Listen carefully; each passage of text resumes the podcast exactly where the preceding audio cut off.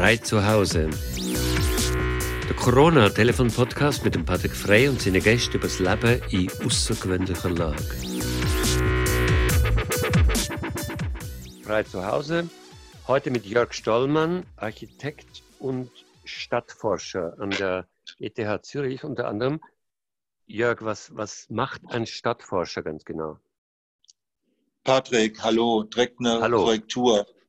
Äh, unter anderem äh, hauptsächlich an der TU Berlin. ETH Aha, hauptsächlich an der TU Berlin. In, in, in, an der ETH hast du was? Ein Gast, eine Gastprofessur oder was ist das?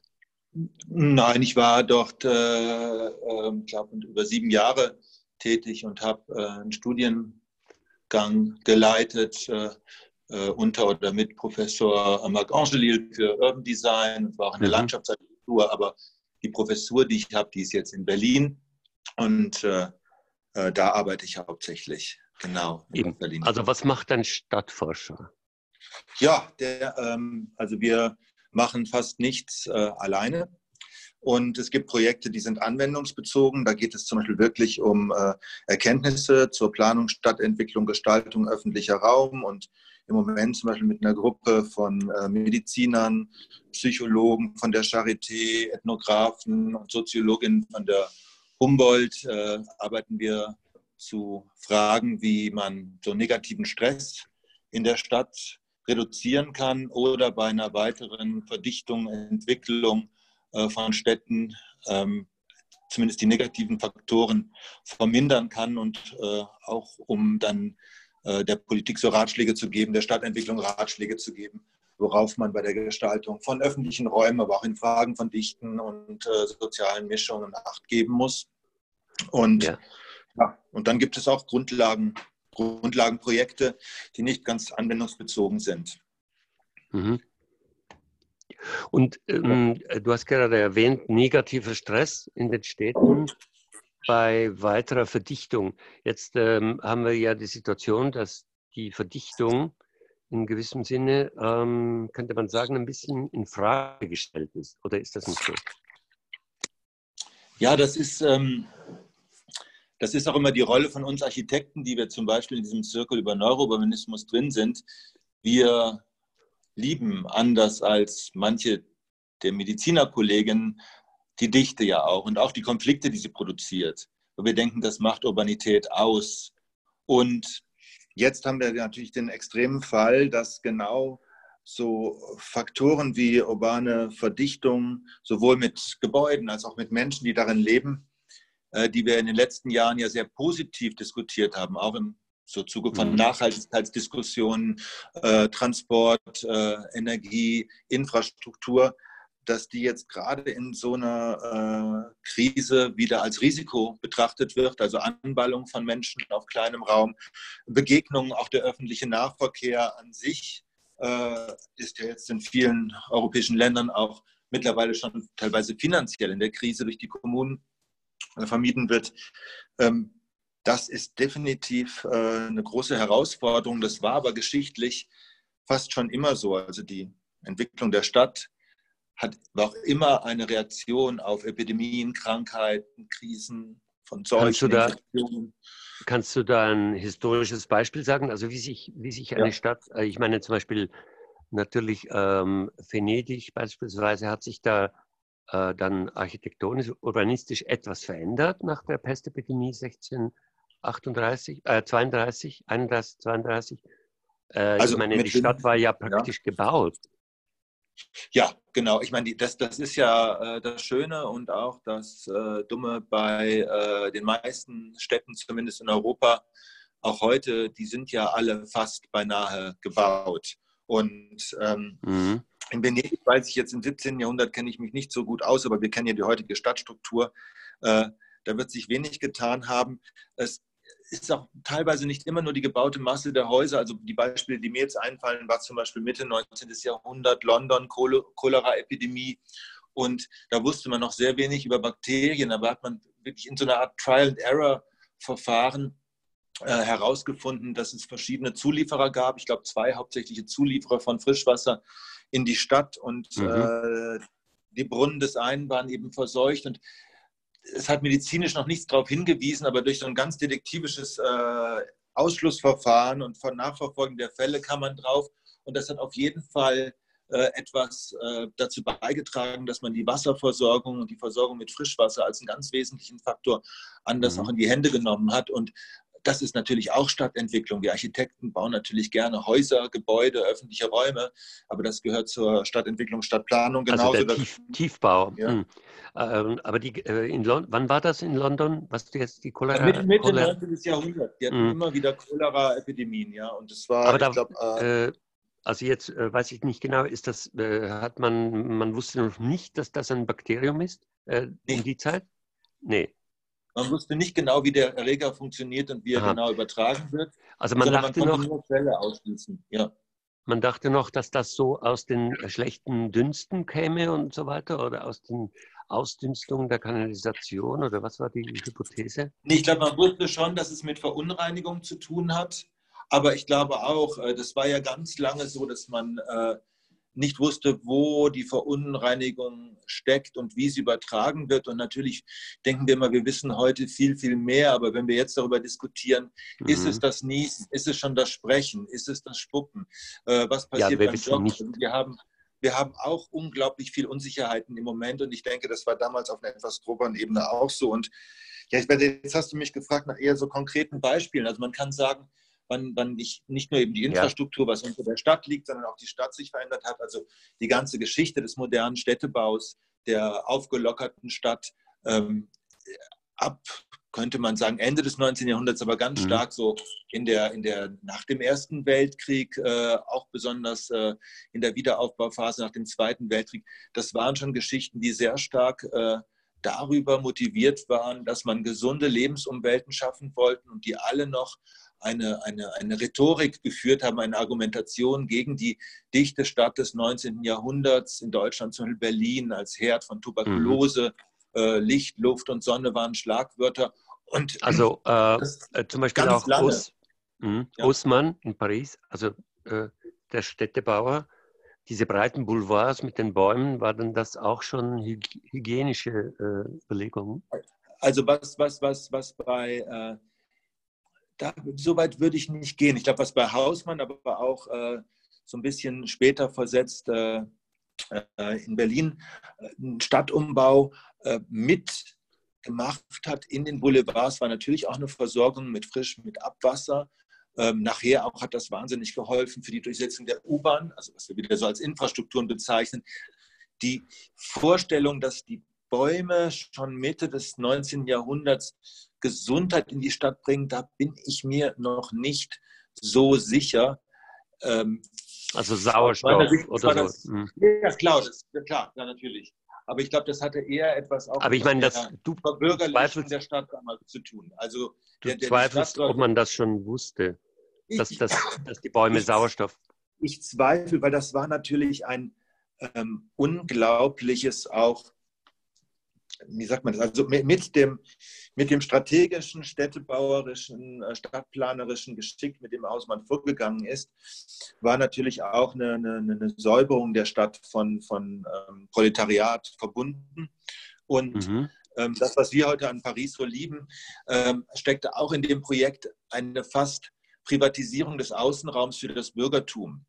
Also die, die, die, die Straße als Boulevard mit Cafés, mit äh, Litfaßsäulen, äh, Aufenthaltsorten der besseren oder gehobenen bürgerlichen Gesellschaft.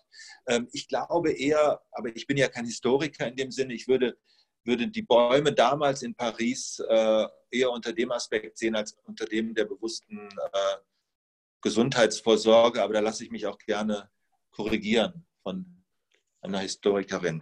Mhm. Wir, haben beide einen Artikel beim Blick äh, über, äh, wie sehen die zukünftigen Städte aus, interessanterweise ein Boulevardmedium.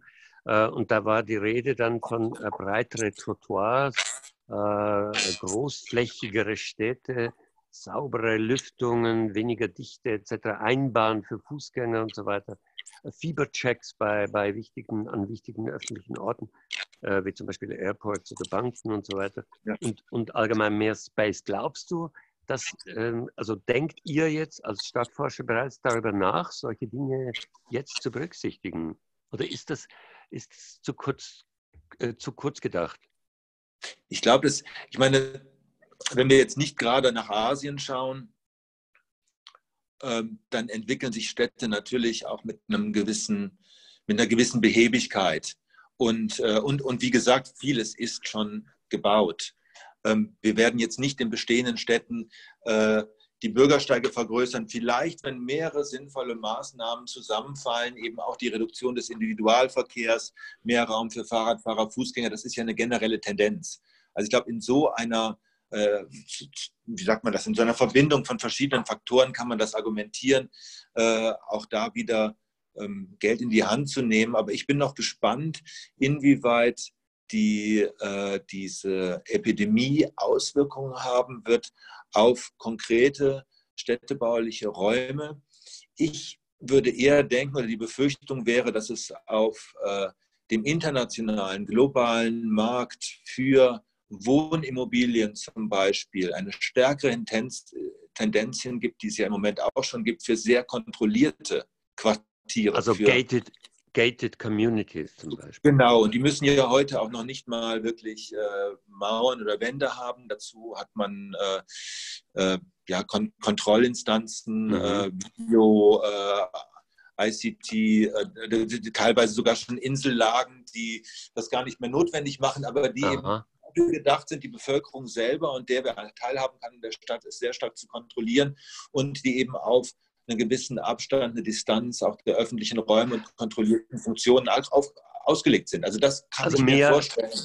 Also mehr Abschottung von, äh, von Privaträumen gegenüber dem öffentlichen Raum. Mehr Ja, das, ich meine, das ist ja ein generelles Phänomen. Ich meine, das ist ja wahnsinnig spannend, wie leer eine Zeit lang, auch immer noch in manchen Städten, der öffentliche Raum ist, aber wie öffentlich unsere Wohnzimmer und äh, Wohnungen geworden sind. Also bis ins Fernsehen hinein und äh, mhm. die Videokonferenzen, die wir führen, wo wir uns dann immer zurückhalten, dass wir die schlechte Kunst an der Wand des Kollegen oder so nicht äh, kommentieren.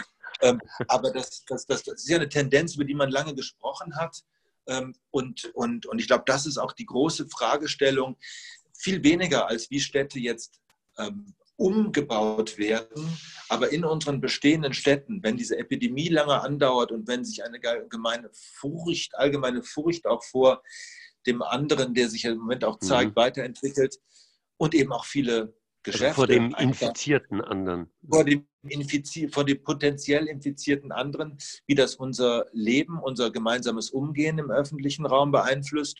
Und ein ganz wesentlicher Faktor, der ja jetzt schon als, als Krisenfaktor da ist, wie wird ja, Shopping, Gewerbe, Einkaufen, das, äh, das, was so uns täglich motiviert hat, aus dem Haus zu gehen, in den, in den Städten sich zu treffen, ähm, bei voraussichtlich sehr starken Umwälzungen und auch vielen Geschäftspleiten, wie wird unser öffentlicher Raum nachher aussehen? Also wie werden wir den weiter, man sagt, beleben? Und das war ja bis jetzt schon eine große Herausforderung für die Städte. Ja. Hohe Mieten, wenig äh, Frage, wie sich überhaupt Einzelhandel äh, kleinmaßstäblich noch halten kann und, und subventioniert werden muss.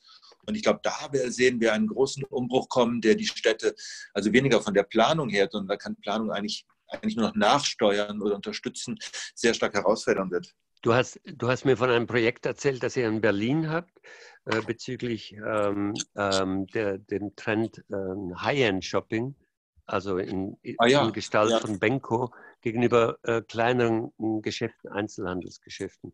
Und Benko hat ja kürzlich Globus gekauft. Hier war, ähm, das war natürlich nicht so ein, ein Unterschied jetzt. Also Globus war bereits eher in der in der äh, luxuriöseren Preisklasse angesiedelt, aber doch, das geht dann noch ein bisschen höher. Äh, in ja, Berlin aber wenn man die habt ihr dieses Projekt. Kannst du davon erzählen? Ich wollte nur sagen, aber das Schöne war natürlich bisher immer bei Globus, wenn man die Globus-Karte hatte, auch wenn man sie selten benutzt hat, dass man immer noch mit Namen verabschiedet wurde, nicht an der Kasse. Das ja. war schon. ähm, äh, nee, ich habe, äh, wir, wir, wir hatten uns das genau angeschaut. Also wir haben äh, so eine Reihe von Projekten, die wir aber mit Studierenden machen und ähm, auch schon kleine Publikationen rausgegeben haben zu, zu, generellen Fragen von Gentrifizierung, Vertreibung ärmerer Bevölkerung, was Nachbarschaften bildet. Und da haben wir vor zwei Jahren, das ist ein sehr schönes Projekt, im Wrangelkiez eine sehr intensive Studie gemacht zu dem Beitrag, was so kleine Läden, Kleingewerbe in so einem sehr gemischten Quartier äh, auch als integrative Funktion beitragen. Also eben der, der Kaffeeshop, in dem ich auch mal nach meinem Kaffee trinken noch weiter rumsitzen kann. Bänke, die mhm. rumstehen. Die, also eine Art von Zugänglichkeit, aber Porosität dieses Erdgeschossraumes, aber auch eine Möglichkeit, äh, ganz verschiedene Leute zusammenzubringen. Und das war alles im Rahmen eigentlich einer Frage, wie man nicht nur über den viel diskutierten Mietenstopp, aber eben auch eine Unterstützung von Gewerbe was machen kann. Jetzt dachten wir eben im kommenden Semester vor der Krise noch, wir wollen mal wirklich auf Benko schauen, weil äh, er in Berlin zum Beispiel das KDW, was jetzt vergleichbar wäre mit dem Globus äh, in Zürich als äh, ein Ort des High-End-Shoppings, die ganze Karstadtkette und damit dann auch ein äh, Kaufhaus in Neukölln übernommen hatte und mit hervorragenden Architekten äh, diese Standorte jetzt weiterentwickeln wollte. Und wir dachten, dass genau der Standort in Neukölln ein sehr schwieriger ist und haben dort dann auch mit äh, Bürgerinitiativen zusammengearbeitet, die sich dagegen wenden, gleichzeitig aber auch mit den Architekten bei Chipperfield gesprochen, die daran mitarbeiten und dachten, wir wollten den Studierenden so die Aufgabe geben, die Frage, wie man so ja einen neuen Benko erfinden könnte, der sowohl gutes Geld verdient an den Standorten, wo es machbar ist und dann vielleicht ein bisschen mehr ans Gemeinwohl denkt, an den Orten, wo, die, wo Berlin noch typisch Berlin ist oder mhm. und so. Und, und? Äh, ja, das, das, hat sich jetzt äh, fast ein bisschen erledigt. Also wir bleiben an ähnlichen Standorten, wir ziehen das Semester anders auf. Ähm, aber es ist ja interessant, wie schnell so ein Milliardenunternehmen jetzt schon in die Krise kommt und auch äh, ähm, praktisch seine, über seine Bücher gehen muss. Das, äh, ich glaube, der also wie, das ist noch ähm, beobachten. Also die haben das alles gestoppt erstmal, oder wie? Ich weiß nicht, weil intern hört man nichts, aber wir haben zum Beispiel, wir arbeiten für das Semester sehr eng mit dem äh, Fachgebiet für Immobilienwirtschaft zusammen, äh, mit Christian Wellner und dem Holger Lischke. Das sind äh, zwei, die eigentlich wirklich von der Seite der Projektentwicklung kommen. Und mhm. weil wir auch bei solchen Projekten auch wollen, dass die Studierenden nicht nur idealistisch sind und, und, und, neue, wunderschöne Gemeinwohlkonzepte vorschlagen, sondern auch verstehen, wie Unternehmen, die in Architektur investieren, äh, auch funktionieren und welche Interessen die von ihren Anlegern zu bedienen haben und wie weit man auch gehen kann in, äh, in, in Modifikationen. Und äh, mit ihnen haben wir uns gerade in den letzten Wochen die Immobilienbewertungen angeschaut und es ist erstaunlich, wie auch kurz nach der Krise schon Anleger erste Studien bekommen haben, dass zum Beispiel genau Anlagen in Immobilien, in der Hotelbranche, in Freizeiteinrichtungen, Malls, Shopping Malls einfach so extrem gesunken sind, also eigentlich davon mhm. abgeraten wird, also da wird keiner, das wird keiner mehr so schnell in die Finger nehmen, bis nicht klar ist, wie wir vielleicht in einem Jahr äh, zu irgendeiner Form neuer Normalität zurückgefunden haben. Aber da war, war ja eigentlich, eigentlich die Meinung, dass eben der High-End, das High-End-Segment noch funktioniert.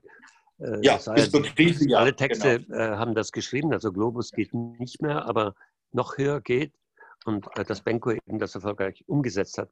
Und du sagst ja. jetzt, dass auch das High-End-Segment quasi ähm, erstmal stillgelegt ist, was das betrifft. Ist ich glaube, das ist zu beobachten, aber die ähm, Benko ist natürlich auch noch weiter aufgestellt, gerade durch die Karstadt-Übernahme. Ich glaube, seine mhm. Renommee-Projekte, die auch mit fantastischer Architektur äh, so sehr prominent umgesetzt sind, die sind in dem High-End, aber der Konzern setzt sich natürlich äh, noch größer zusammen. Und ich glaube, da.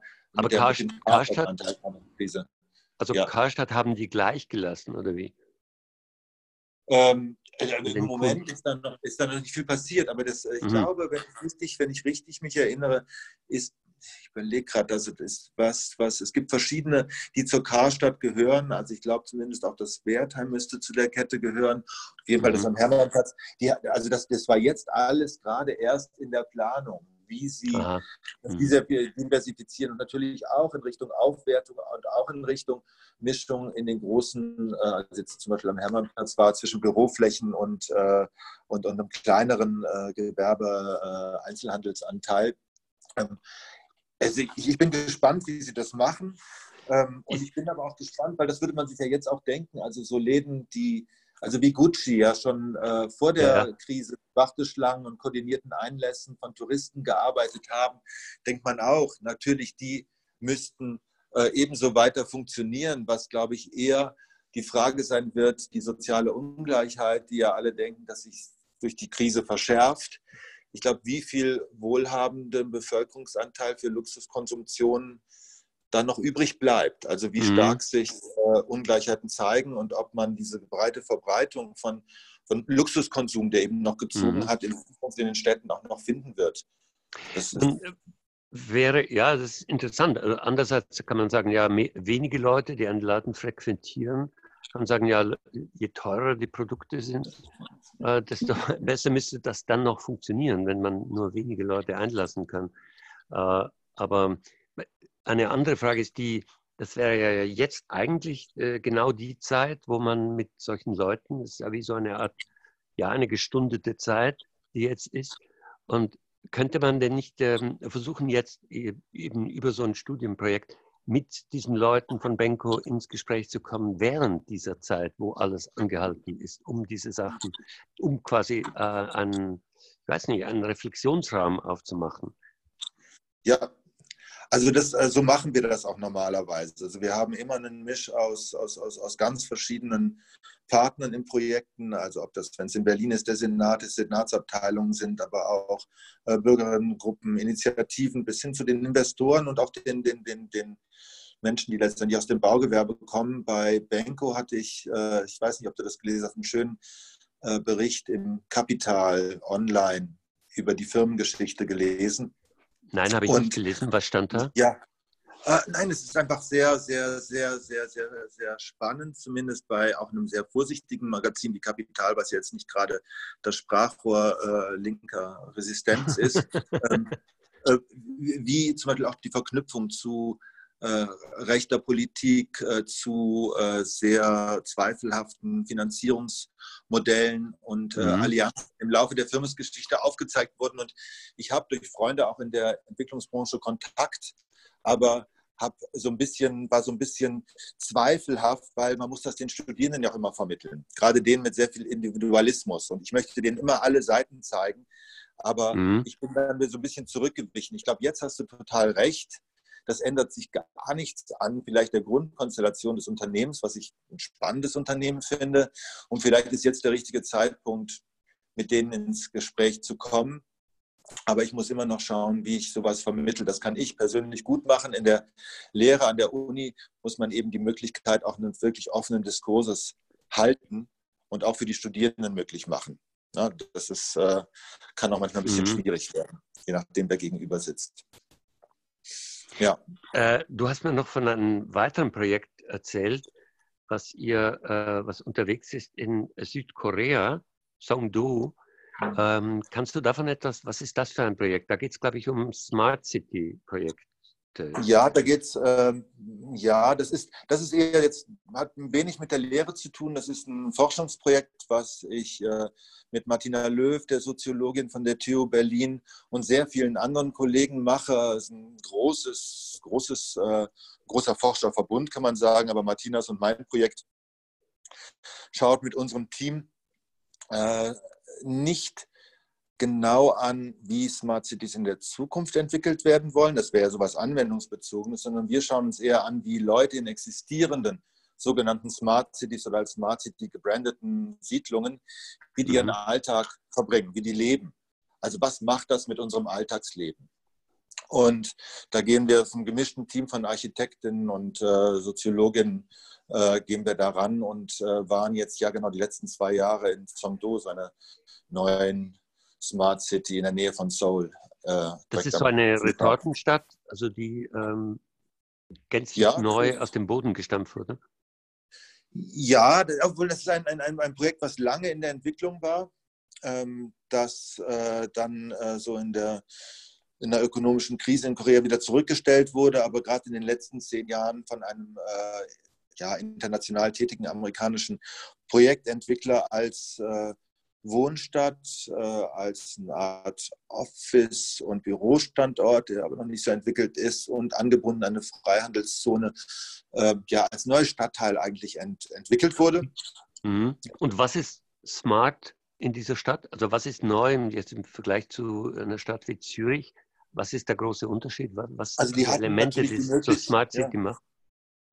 Also wir hatten natürlich die Möglichkeit, ähm, äh, weil alles von Scratch, also über Landgewinnung neu, neu äh, der, das, das Land, auf dem es steht, letztendlich alles, praktisch die Stadt wie auf dem weißen Blatt Papier gebaut werden konnte.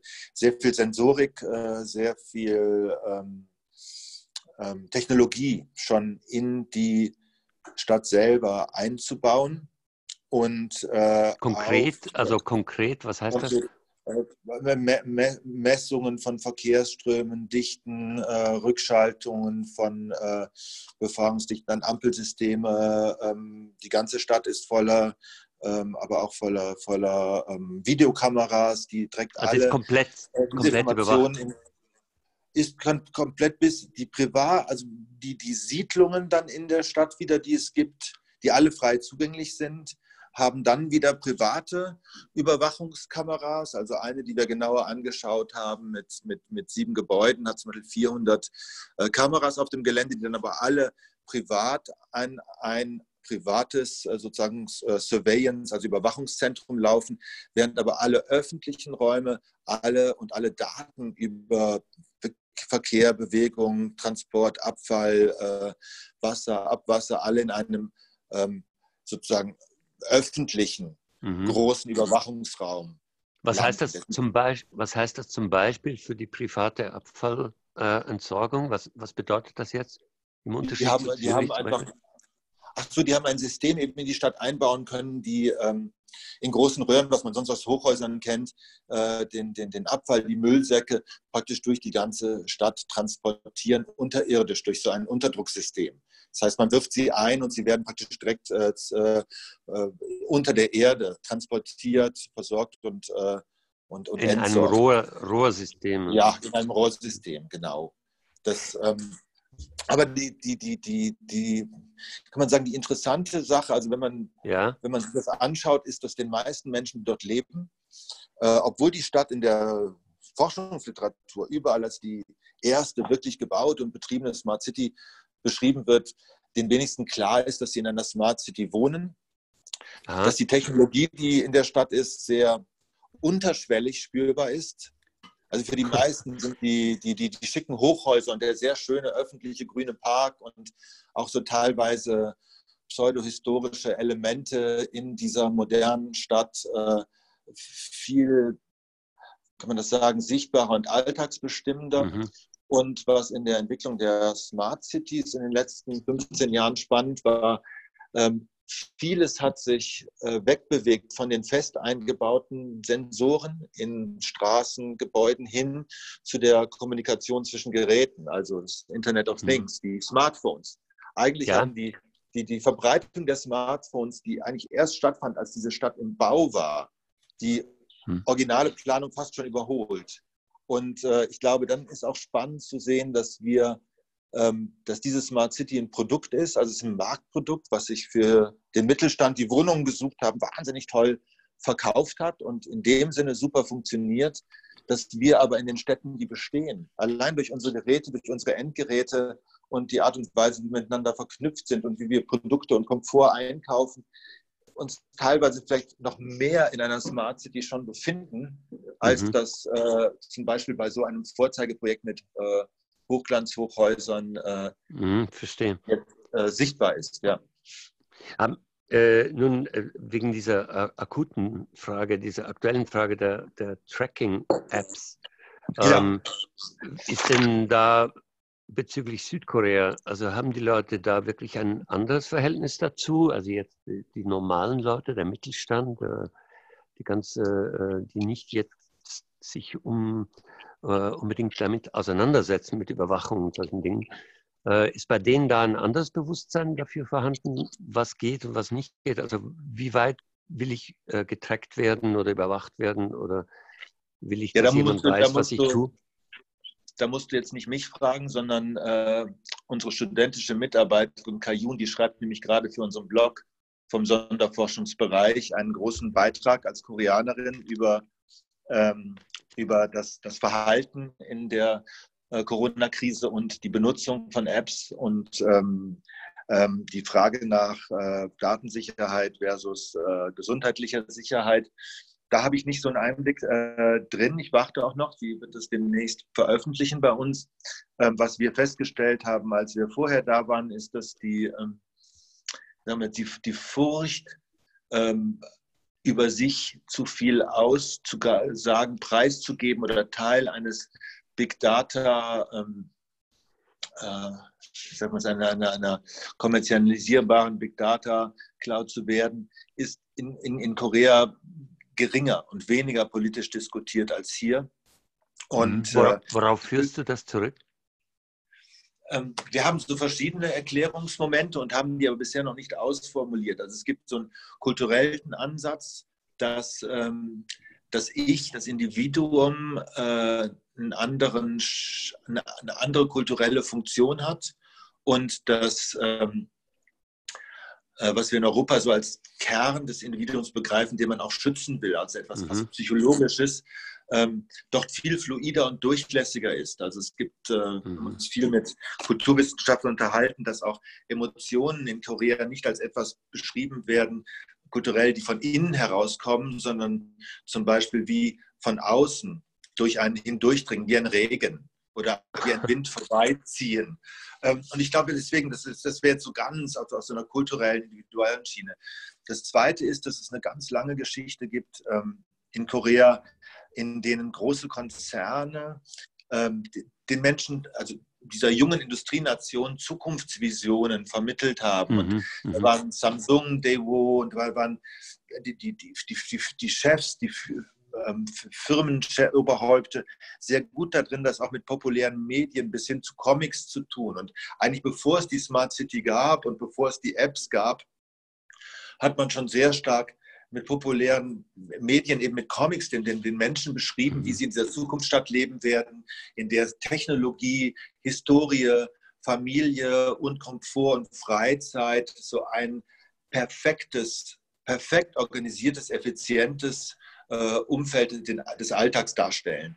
Das heißt, viele waren schon darauf vorbereitet, auf diese Interaktion mit Technologie, mit Medien und haben das weniger als etwas außer sich und Fremdes und Bedrohliches gesehen, sondern als Teil der Gesellschaft. Auch mit einem großen Vertrauen an die Konzerne, die das betreiben. Eben, der, diese, das ist, glaube ich, sehr besonders in Südkorea, diese unglaubliche Identifikation mit einem Konzern oder mit ja. quasi wie eine große Familie oder sowas ähnliches. Also, ja. dass, dass die Konzerne eine ungeheure gesellschaftliche äh, Funktion hatten. Ja. Die hat, die hat auch äh, bezüglich der Motivation zur Arbeit und so weiter viel weitergehen, als, als wir das äh, hier kennen.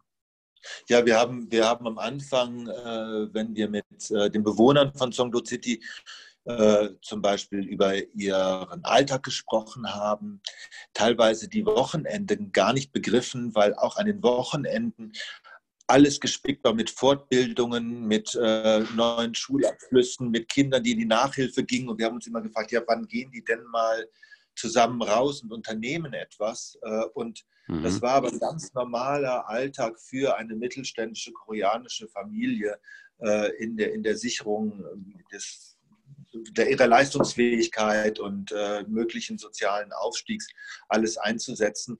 Da das ist auch spannend, war auch sehr, sehr spannend für uns, obwohl wir Koreanerinnen mit dem Team haben, Kolleginnen von uns, wie wir selber immer noch wieder erstaunt waren, dass Alltage so, Alltage so schlecht vergleichbar sind oder Vorstellungen von einem mhm. Leben so unterschiedlich. Aber es gibt ja auch seit, äh, seit ähm, spätestens seit Parasite weiß man ja auch, dass, dass es natürlich auch in Südkorea ein, ein großes Prekariat gibt. Und ich nehme an, dass in äh, ähm, Songdo äh, dieses Prekariat dann auch äh, nur, sehr, nur sehr wenig vorhanden ist, nehme ich an. Ja, ja, es ist so. Das, äh, es ist nicht eine Stadt, wo, wo alle diese äh, verschiedenen ähm, Bevölkerungsteile sich mischen. Das ist schon Nein. eher eine Selektion.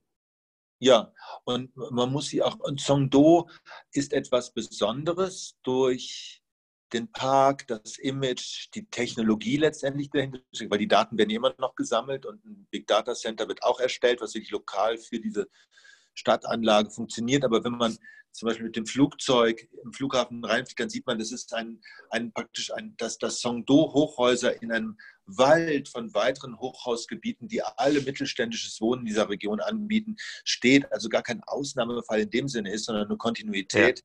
Aber die prekäre Bevölkerung, äh, wohnt eben genau nicht in diesen Entwicklungen der Mittelklasse oder ist dann auch nicht mehr sichtbar. Ich glaube, wir hatten ein, zwei Taxifahrer getroffen, die, die sich auch äh, in, in Songdo eingekauft hatten und, äh, glaube ich, um ihrer Familie so, so, so, so einen Startschuss zu geben.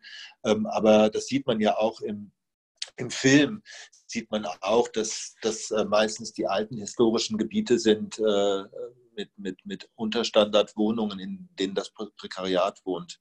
Ist es denn Und, so, dass, dass in, in Südkorea, so wie in Singapur, in diesem beschränkten, wo, wo ja sehr äh, beschränkter Platz ist ähm, für, für die Stadt, für die Weiterentwicklung der Stadt, ist es auch so in Südkorea, dass eben diese Gebiete ständig immer weiter gesäubert werden und ähm, äh, diese alten, ähm, eben wo, wo das Prekariat wohnt, wohnen muss, dass die ähm, hinweg rationalisiert werden und eigentlich dies, diese Leute dann immer weiter hinausgedrängt werden. Ist das auch in Südkorea so grundsätzlich? Ich Oder glaube, schaffen die das anders irgendwie? Ich kann, darüber, ich kann darüber jetzt nicht so viel sagen. Ich meine, der Film verzerrt ein bisschen das Bild, weil er zeigt natürlich eine superreiche und eine super prekäre Familie. Der mhm. Großteil mhm. der Koreaner gehören aber wirklich zu dem relativ jungen Mittelstand. Und ähm, ich, ich, müsste jetzt lügen, also ich habe die, die, die, die, die Zahlen nicht im Kopf, aber von dem, was die Siedlungsstruktur betrifft, sind, glaube ich, wirklich 70 Prozent der Koreaner. Diese die gehören zu diesem Mittelstand, der im Moment natürlich mitbekommt, also der seit zwei Generationen vielleicht erst Mittelstand ist und jetzt Angst hat. Äh, genau, der ist immer noch in Gefahr er ist immer noch, er ist in Gefahr. Also das ist die große Furcht. Deswegen funktionieren auch diese Stadtanlagen, diese Immobilienmodelle als Produkte so gut, weil es eine große Verängstigung und Befürchtung in der Bevölkerung, dass man jetzt nach zwei Generationen Wohlstand diesen wieder verlieren könnte. Und es geht mhm. nicht darum, nach ganz oben zu kommen, wie im Film, in diese konstruierte Luxusvilla, diese fantastische, oder den, es geht eher darum, nicht in den Keller ja, nicht, nicht abzustürzen. Also nicht dorthin abzustürzen, wo, wo, wo die sind. Äh, ja. ja. ja. das ist, ähm, äh, Jörg, wir sind bereits weit über der Zeit. Es ist, äh, war sehr spannend eigentlich jetzt, wirklich sehr spannend. Ich finde, das ist alles, äh, wird alles auf uns zukommen, aber wahrscheinlich, ich nehme an, äh, ihr wisst im Sinne von wirklich wissen genauso wenig, wie es weitergehen wird, wie ich im Moment, oder? Ist nicht ganz so klar, wie es weitergehen wird. Meinst, wir, wir als, als Leute, die an der Ja, Uni ihr jetzt als Stadtforscher. Also ist, ähm, nee, was, das, also da bin ich wirklich sehr vorsichtig, hier irgendetwas zu prognostizieren, was ich vielleicht ähm, und ich glaube, es wäre jetzt anders, wenn ich bei der Stadt arbeiten würde, wenn ich bei der Regier einer Regierungsinstitution arbeiten würde. Da muss man ja auch plötzlich auf Grundlagen von Erhebungen was entscheiden.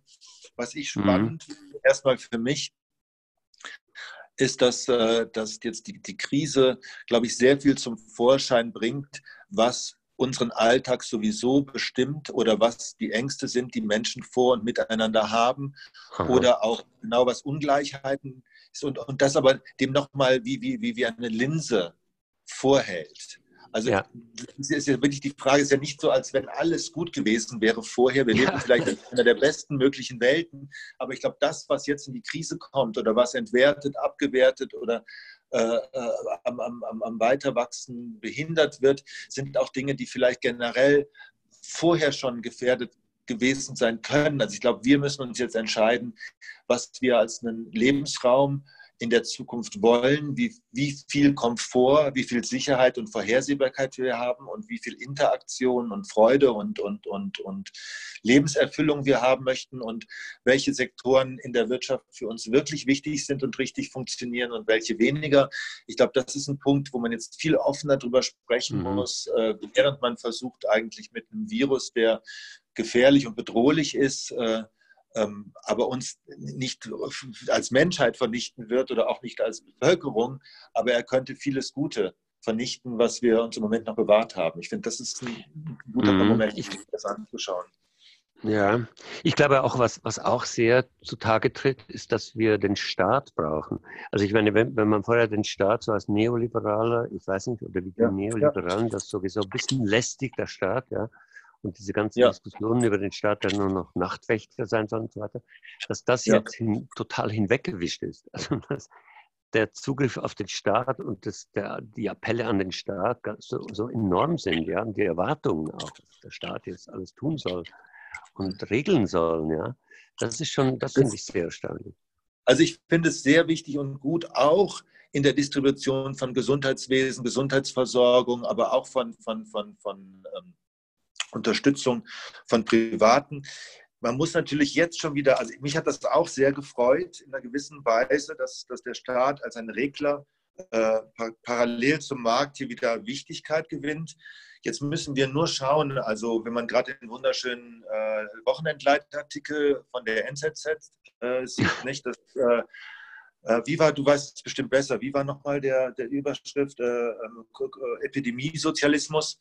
Ja, ja, ja. Es ist, ja. Aber wir müssen jetzt schon auf, auf, aufpassen, wie, wie weit wir, wie das auch bei der Bankenkrise waren, also wie, wie viele der Risiken verallgemeinern wir und legen auf unsere gemeinsamen Schultern, während ja, selbstverständlich. die Gewinne privatisiert sind und bleiben oder vielleicht noch und die Verluste. werden. Ja. Und die Verluste, und die Verluste auf uns bleiben. Ja, die Verluste immer ausgelagert werden an die Öffentlichkeit. Ja, ja, natürlich, aber ich glaube, das wird so evident jetzt. Das ist so evident, ja. dass eben diese Kreise sich sich eben nicht mehr darauf zurückziehen können, sondern dass es so evident ist, dass wir die äh, Profite behalten und die Verluste auslagern. Und äh, auch mit jedem Missbrauch, der jetzt auch passiert, ja, von Leuten, die sich vielleicht die halbe Million geholt haben und sie nicht unbedingt brauchen, äh, wird das noch zunehmen, diese äh, Erkenntnis. Ja. Das, äh, glaube ich, das wird ja. eigentlich am meisten durch die Missbräuche jetzt äh, die ja, ganz sicher geschehen. Es wäre gut, wenn wir nicht nur die kleinen Missbräuche so boulevardmäßig nach vorne bringen, sondern wenn wir auch über die größeren sprechen. Ja, natürlich. Also, die, die meine ich auch, ja. ja. Ja, das war sehr spannend. Jetzt müssen wir aufhören, sonst wird es vielleicht ein bisschen zu lang. Ähm, hat äh, ja, eine große Freude gemacht, mit dir darüber zu diskutieren. Ähm, ich kann vielleicht noch sagen, Jörg und ich kennen uns vom Hundespaziergang in der Almen äh, eine Zufallsbekanntschaft und wir haben dort interessante Gespräche geführt, während wir mit unseren Hunden spazieren gingen. Dies nur zum zu äh, unserer Bekanntschaft. Ja, dann äh, danke ich dir ja. vielmals und wünsche dir alles Gute für die, deine weitere Tätigkeit hier. Danke ich und, dir äh, auch. bleib gesund. Das ist frei zu Hause ein Podcast von Tamedia. Neue Folgen gibt es exklusiv für Abonnentinnen und Abonnenten von Sonntag bis Montag auf den Apps und Webseiten von Tagesanzeiger, Basel Zeitung, Berner Zeitung, Der Bund, Landbote und der anderen Tageszeitungen von Tamedia oder einen Tag später auf allen gängigen Podcast-Apps. Und noch etwas. Falls Sie frei zu Hause über Spotify oder Apple Podcast oder sonst Podcast-Plattform hören, freuen wir uns sehr über das Rating. Am besten natürlich ein positives.